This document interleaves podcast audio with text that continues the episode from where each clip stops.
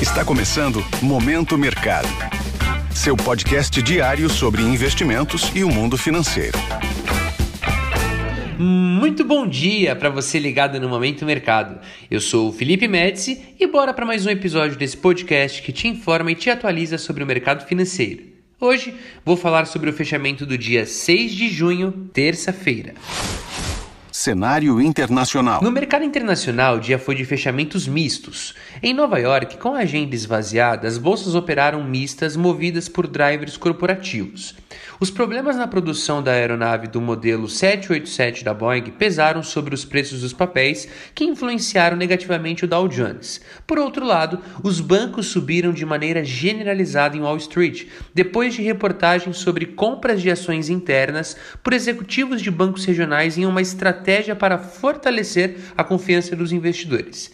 Ao fim do dia, o índice Dow Jones fechou em alta marginal de 0,03%, enquanto o S&P 500 avançou 0,24% e o Nasdaq subiu 0,36%. Na renda fixa, os rendimentos dos títulos públicos americanos não tiveram direção única, com os papéis de dois anos avançando, favorecendo posições tomadas neste vértice, e os de 10 e 30 anos recuando, favorecendo posições aplicadas. No câmbio, o dólar avançou ante moedas rivais fortes, porém não firmou direção única contra divisas emergentes.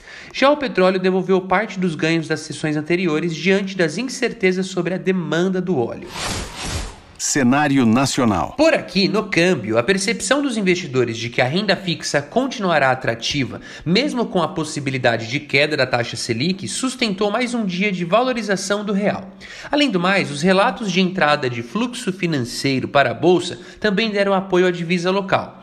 Ao fim do dia, o dólar fechou com baixa de 0,37% ante o real, sendo cotada R$ 4,91. Na renda fixa, as taxas dos contratos de juros futuros cederam em todos os vencimentos, com os investidores amparados no resultado do IGPDI, que é o Índice Geral de Preços de Disponibilidade Interna, referente ao mês de maio, que apresentou uma deflação, ou seja, queda dos preços, de 2,33%, que foi a maior queda desde abril de 1947, superando inclusive as expectativas do mercado. Desta forma, as posições aplicadas, isto é, que ganham com a queda das taxas, foram favorecidas. Na bolsa, a expectativa de que a queda dos preços que está em curso vai gerar um corte de juros em breve pelo Banco Central levou a mais uma sessão de ganhos robustos para o Ibovespa, que avançou 1,7% ao nível dos 114.610 pontos, maior pontuação de fechamento do ano e a mais alta desde 8 de novembro de 2022. Os ganhos foram puxados por papéis ligados à economia doméstica, sensíveis aos juros, como do segmento de consumo e imobiliário. Destaque para Açaí, Carrefour e Azul, que subiram mais de 10%.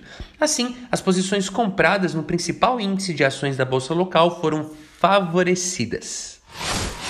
Pontos de atenção. Se atente à divulgação dos dados da balança comercial dos Estados Unidos de abril. Por aqui será divulgado pelo IBGE o IPCA, que é o Índice Nacional de Preços ao Consumidor Amplo de maio. Sobre os mercados, agora pela manhã, as bolsas asiáticas fecharam sem direção única, após dados fracos de exportação da China e ganhos modestos ontem em Nova York. Na Europa, as praças operam majoritariamente em baixa, com temores sobre a demanda global após dados fracos da balança comercial chinesa. Os futuros de Nova York caem levemente após ganhos modestos de ontem em Wall Street. Desta forma, termino o Momento Mercado de hoje, agradeço a sua audiência e um excelente dia. Valeu! Esse foi o Momento Mercado com o Bradesco.